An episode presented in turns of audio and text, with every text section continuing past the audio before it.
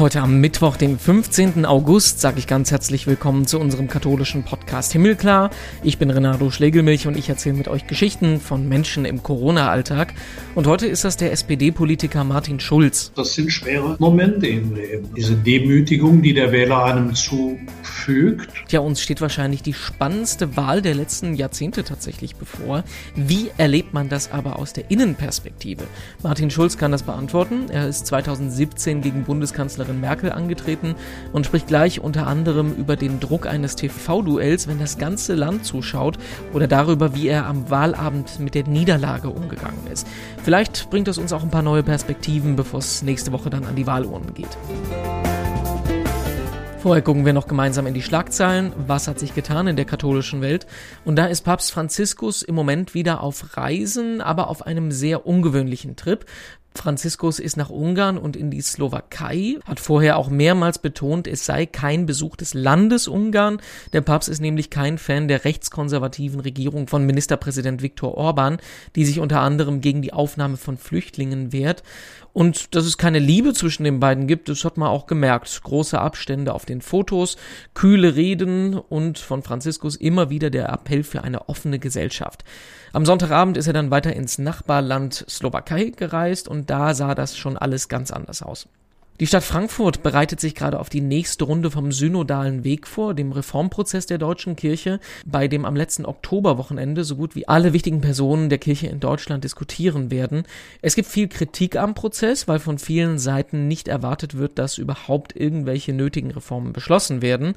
Sehr deutliche Kritik, die gab es am Wochenende vom Frankfurter Stadtdekan Johannes zu Elz, also dem höchsten Katholiken in Frankfurt. Er sagt, dieser synodale Weg sei die letzte Chance für die Volkskirche, und man könne nicht einfach unauffällig ein wenig den Kurs korrigieren, sondern die Kirche braucht eine 180-Grad-Wende.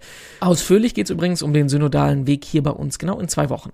Und wir haben auch noch die mit Sicherheit skurrilste katholische Meldung des Jahres. Es geht um den Bischof von Solsona bei Barcelona in Spanien. Der ist zurückgetreten, vor zwei Wochen schon, aus, Zitat, strikt persönlichen Gründen. Spaniens Medien haben dann ein bisschen recherchiert und rausgefunden, was dahinter steckt. Der Bischof gilt als überzeugt konservativ, ist Experte für Exorzismus und setzt sich unter anderem für Konversionstherapien für Homosexuelle ein und hat sich in eine 38-jährige Psychologin verliebt und will eine Beziehung mit ihr führen. Besonders pikant an der Geschichte ist, dass die Frau Autorin ist von, so sagen das die spanischen Medien, erotisch-satanistischen Romanen. Der konservative Bischof und seine satanistische Autorin. Das wäre doch ein guter Filmstoff auch, ne? Und ich freue mich sehr, dass wir jetzt in der heißesten Phase des Bundestagswahlkampfs verbunden sind in Berlin mit dem SPD-Politiker Martin Schulz. Herr Schulz, ich grüße Sie. Schönen guten Tag. Ich grüße Sie, Herr Steckelmilch. Hallo. Sie haben sich dazu entschlossen, nicht erneut für den Bundestag zu kandidieren. Das heißt, für Sie ist das jetzt so ein bisschen so eine Abschiedsphase. Sie haben ähm, die letzte Bundestagssitzung gerade hinter sich. Sie haben auch vor kurzem Ihre letzte Rede gehalten und das, nachdem Sie nicht bloß im Bundestag waren, sondern seit 1994 auch in der Europapolitik. Was ist das für ein Gefühl? Ist da so ein bisschen Wehmut bei?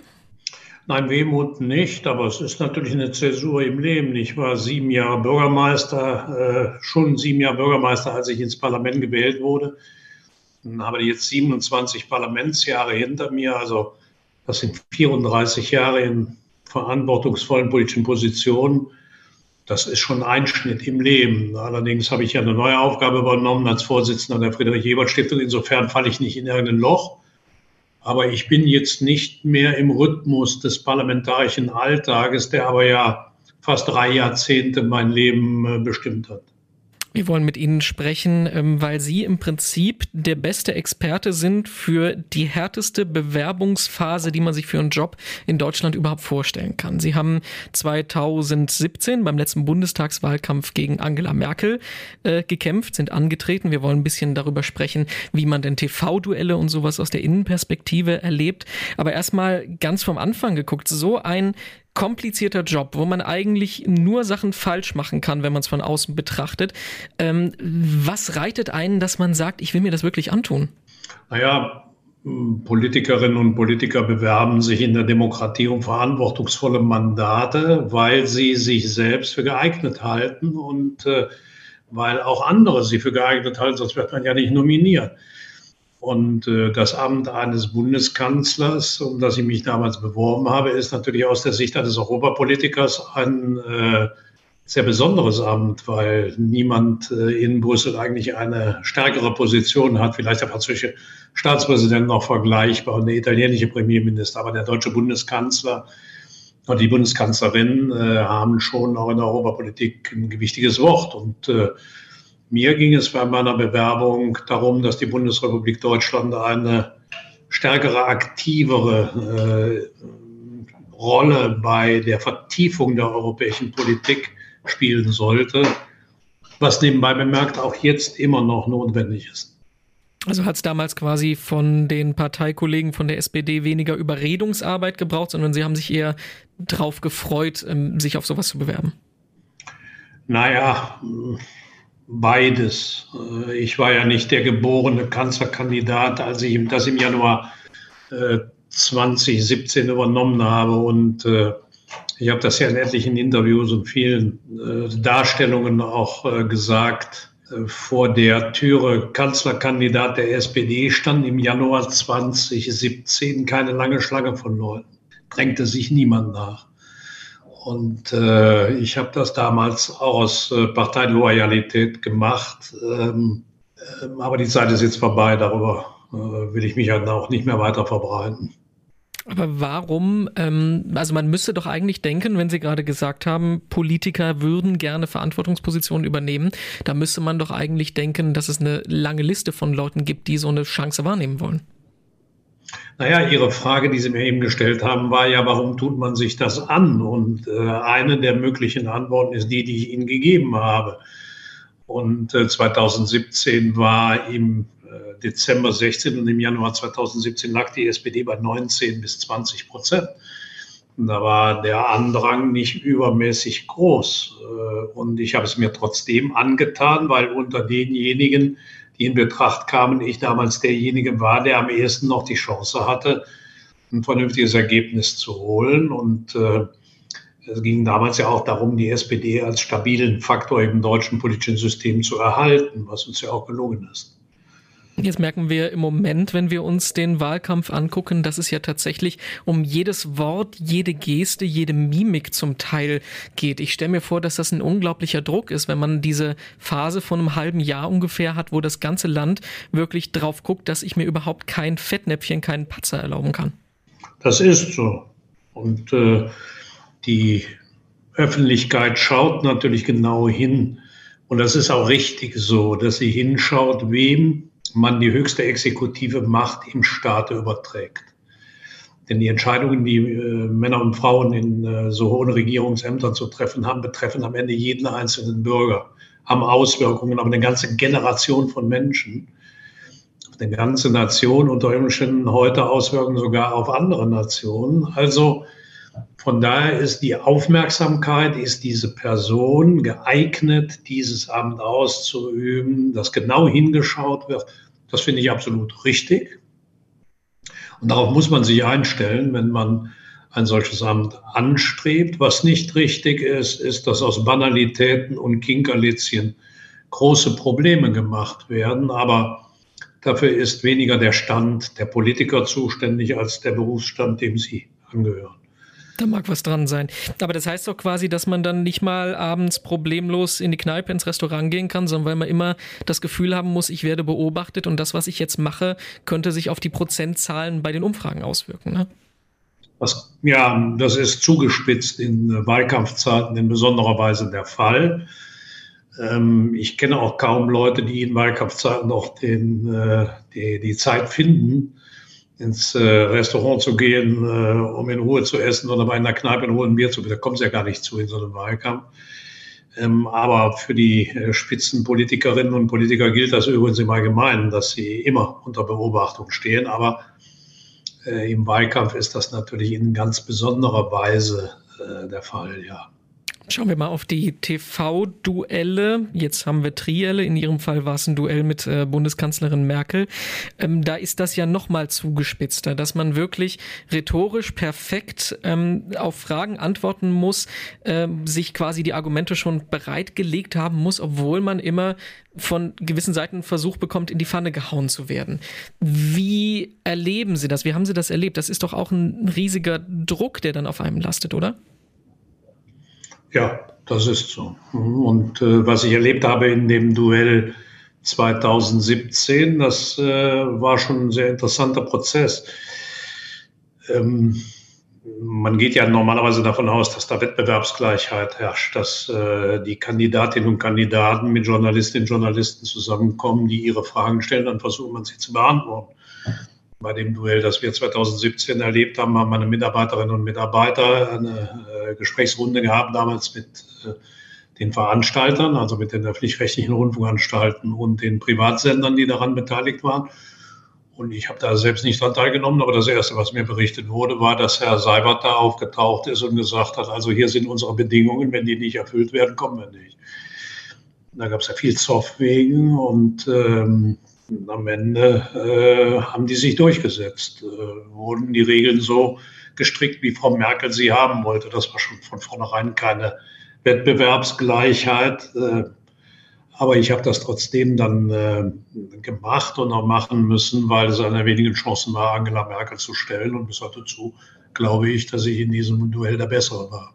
Wie, wie geht man denn tatsächlich mit dieser Situation um? Da kommt eine Frage, wo ich, also wie, legt man sich die Antworten sozusagen zurecht? Weil es ist ja im Endeffekt mehr eine rhetorische Herausforderung als eine politische. Naja, Sie müssten ähm, sich darauf einstellen, dass in der äh, Bandbreite der virulenten Themen, die in einem solchen Wahlkampf eine Rolle spielen, Fragen kommen. Und darauf können Sie sich schon vorbereiten. Das ist auch ja nicht so, als wäre irgendeine Frage, die da kommt, nicht erwartbar. Man weiß nicht, in welcher Form sie kommt. Man weiß auch nicht, wer sie stellt und wie zugespitzt sie formuliert ist, aber das Thema kennt man in der Regel. Und dann kommt es eben darauf an, ob man in äh, der ausreichenden äh, Sach Sattelfestigkeit, in der Sache selbst, also in der Kenntnis des Sachverhalts und in der notwendigen Seriosität, aber auch Spontanität antworten kann. Das ist eine große Herausforderung, ja, weil das ja auch vor einem äh, zig Millionen Publikum stattfindet. Aber wenn Sie in so einem äh, Studio dann stehen und haben die Journalisten gegenüber, das, äh, das ist wie bei Fußballspielen. Alle sind vor dem Anpfiff sehr nervös, aber wenn dann der erste Ball gespielt worden ist, konzentriert man sich aufs Spiel. Sie kriegen dann diese Dinge, ist das eine so, so belastende Situation? Wer schaut da alles zu? Und, und äh, der Druck, du musst jetzt höllisch aufpassen, der ist weg. Das, das äh, macht man dann. Es läuft dann. Vorher ist der Druck größer äh, und auch hinterher als während der Debatte selbst. Aber jetzt mal ganz blöd gefragt, ist es nicht ein bisschen unfair, dass in, im Endeffekt es doch dann tatsächlich eher um so eine schauspielerische Leistung geht, als um die politischen Inhalte? Nee, es geht ja nicht nur um Schauspiel. Klar, die Performance spielt auch eine große Rolle, aber es geht auch um Inhalt. Und äh, das kann man nicht ganz ausschließen. Ne? Also, äh, Sie haben das im US-amerikanischen Wahlkampf gesehen, wie es einem, äh, einem Entertainer, der natürlich ein Fernsehprofi war, dieser Trump, der ja jahrelang dabei an so einem Sender rumgehampelt hat, ähm, wie es dem einfacher gelingt, äh, versimplifizierte Botschaften rüberzubringen. Klar. Ähm, aber gut, was heißt schon unfair? Ne? Politik ist keine Frage von Fairness äh, oder Unfairness, sondern es ist eine Frage von auch, auch, auch Sachkunde. In der Sache musst du sattelfest sein und äh, den den, den Eindruck rüberbringen können, dass du sicher bist äh, in dem, was du sagst und in dem, was du tust, dass die Leute dir vertrauen können. Dazu gehört natürlich ein gewisses Vermittlungstalent. Das kann man schauspielerisches Talent nennen, äh, aber ohne die Fähigkeit, Bürgerinnen und Bürgern rüberzubringen, Wählerinnen und Wähler rüberzubringen, ich bin vertrauenswürdiger Mann oder Frau, braucht man, glaube ich, gar nicht in die Politik zu gehen. Ja. Gehen wir mal weiter zum eigentlichen Wahltag. Es ist ja so, dass Sie als Politiker die Zahlen währenddessen ja schon zugespielt bekommen, dass Sie sehen, wie sich der Trend entwickelt im Laufe des Tages. Und trotzdem kommt dann kurz nach 18 Uhr der Moment, wo dann die Öffentlichkeit mitkriegt und wo ich vermute mal, Sie auch in gewissem Sinne ähm, sich überlegen, wie ich diese Enttäuschung jetzt verkaufe, dass ich die Wahl nicht gewonnen habe. Wie haben Sie den Tag und wie haben Sie den Moment erlebt und wie haben Sie sich darauf eingestellt? Na, ich wusste, dass äh, das Ergebnis äh, schlechter ausfallen würde, als wir es uns äh, erhofft hatten. Darauf konnte ich mich die letzten Tage vor der Wahl auch einstellen. Das habe ich auch getan. Und wir haben dann am Wahlabend gemeinsam überlegt, wie gehen wir damit um. Und ich habe an dem Wahlabend etwas erlebt, was ich in dieser Form eben nicht erwartet hatte bin äh, aus meinem Büro, ich glaube kurz nach 18 Uhr, dann ins Willy Brandt-Haus gegangen und habe gesagt, das ist ein bitterer Tag, eine bittere Niederlage. Und als ich den Satz sagte, mit dem heutigen Tag ist unsere Zusammenarbeit mit CDU und CSU beendet, brandete in dem Willy Brandt-Haus ein Beifall aus, als hätten wir die Wahl gewonnen. Und damit hatte ich jetzt zum Beispiel nicht gerechnet, dass das so eine Erleichterung bei den Leuten war. Und deshalb verlief dieser Wahlabend für mich äh, ab diesem Zeitpunkt etwas anders, als ich es ursprünglich erwartet hatte. Aber ich würde mir trotzdem vorstellen, dass es im größeren Kontext trotzdem auch so eine Frage der Verarbeitung der Enttäuschung und in gewissem Sinne auch Trauerarbeit ist, weil Sie ja tatsächlich ein knappes Jahr genau auf diesen Moment hingearbeitet haben, ne?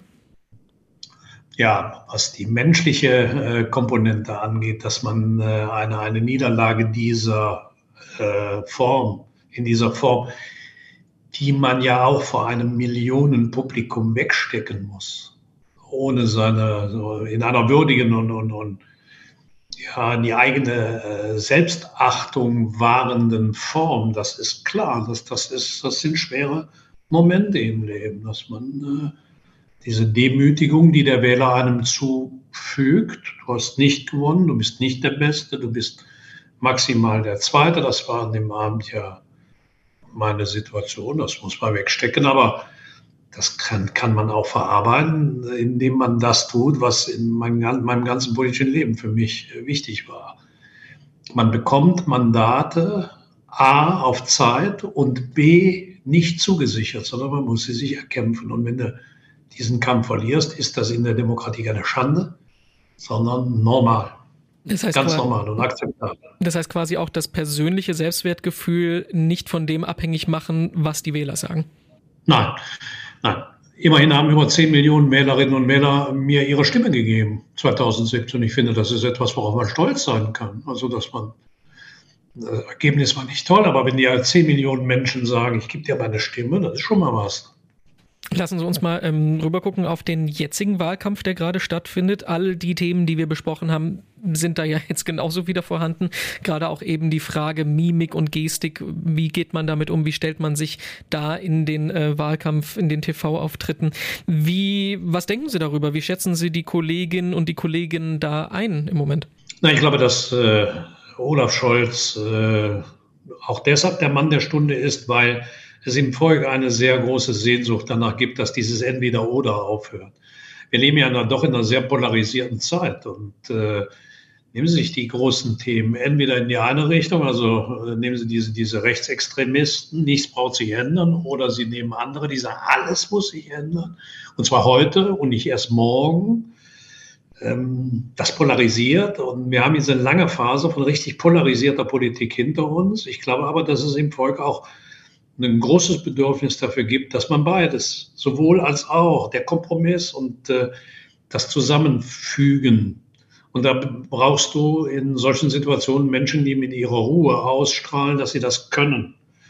Das, glaube ich, ist äh, das Momentum, das Olaf Scholz jetzt äh, neben seiner Sachkompetenz auf seiner Seite hat. Denn weder Annalena Baerbock noch Armin Laschet strahlen diese Ruhe und Fähigkeit zum Zusammenführen aus. Ähm, und äh, wenn Sie sich die letzten Meinungsumfragen anschauen, die äh, mal die, die Fragen, die ja jetzt, jetzt, alle schauen Sie jetzt immer auf die Sonntagsfrage und auf die Persönlichkeitswerte, aber wenn Sie mal auf die thematische Zuspitzung, ich glaube im Politbarometer des vergangenen Wochenendes waren 46 Prozent von Leuten, die sagten, soziale Gerechtigkeit ist noch wichtiger als Klima, also als Klimawandel bekämpfen. können Sie ja sehen, wie in, in der Wahrnehmung der Bevölkerung äh, plötzlich neue Themenhierarchien entstehen. Äh, das Respektthema, der Respekt vor der individuellen Lebensleistung von Menschen, das ist übrigens mit der Rentendebatte eng, eng verbunden. Ähm, das sind Themen, die die Menschen sehr berühren und wo diese Polarisierung in der Gesellschaft am stärksten empfunden worden ist, glaube ich, von vielen Leuten, ist während der Corona-Pandemie.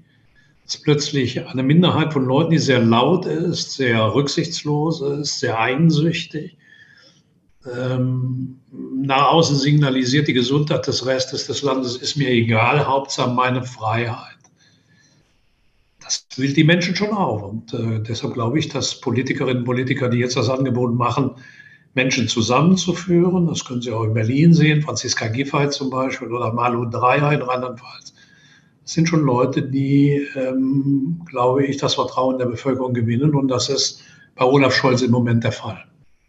Herr Schulz, unsere Abschlussfrage ist in diesen Podcast-Gesprächen immer gleich. Sie können die aber in die Richtung interpretieren, wie es Ihnen am besten passt. Die Frage ist, was bringt Ihnen in der aktuellen Lage eigentlich Hoffnung? Jetzt, Sie können das auf die Pandemie beziehen, auf die Bundestagswahl, auf Europa, was Ihnen da am ehesten durch den Kopf geht. Hoffnung bringt mir, dass äh, es in Europa, nicht nur in Deutschland, sondern auch in anderen Ländern in einem zunehmenden Maße Menschen gibt, die die Polarisierung, ich habe das ja gerade beschrieben, die die Polarisierung überwinden wollen und Dialog wieder wollen. Die Konjunkturritter äh, der Angst, der Verängstigung, der Spaltung, Trump zum Beispiel, hat in den USA eine Niederlage hinnehmen müssen. Er hat, er hat viele Menschen mobilisiert, aber am Ende war die Mehrheit derjenigen, die in den USA gewählt haben, gegen diese Linie. In Italien gibt es einen Regierungschef Mario Draghi, der eine Allparteienregierung führt, wo nur die extreme Rechte, die Neofaschisten, gegen sind. In Deutschland haben wir mit Olaf Scholz einen, einen Kanzlerkandidaten, der zusammenführen will. Ich glaube, das Bedürfnis im Volk, solche Art Regierung zu bekommen, die kompromissfähig ist und nicht äh, auf entweder oder, entweder ich oder nichts hinausläuft, das nimmt zu. Und das macht mir Hoffnung. Soweit unser Interview heute mit Martin Schulz. Ganz herzlichen Dank dafür. Mehr zum Nachlesen gibt es auf katholisch.de und auf domradio.de. Auf himmelklar.de gibt es alle anderen Podcast-Folgen von uns auch zum Anhören. Kleiner Hinweis schon mal aufs Wahlwochenende. Da gibt es dann von uns nochmal eine Sonderfolge, in der wir vor dem Urnengang nochmal die Wahlprogramme der großen Parteien auf das Religiöse hin durchleuchten. Vorher gibt es nächsten Mittwoch noch die nächste reguläre Folge und da schaut Katharina Geiger dann nach Afghanistan, gemeinsam mit der Auslandsjournalistin Isabel Schajani. Bin ich sehr gespannt drauf, sagt danke fürs Zuhören. Bis dahin, eine gute Woche. Ich bin Renato Schlegelmilch. Tschüss, bis bald.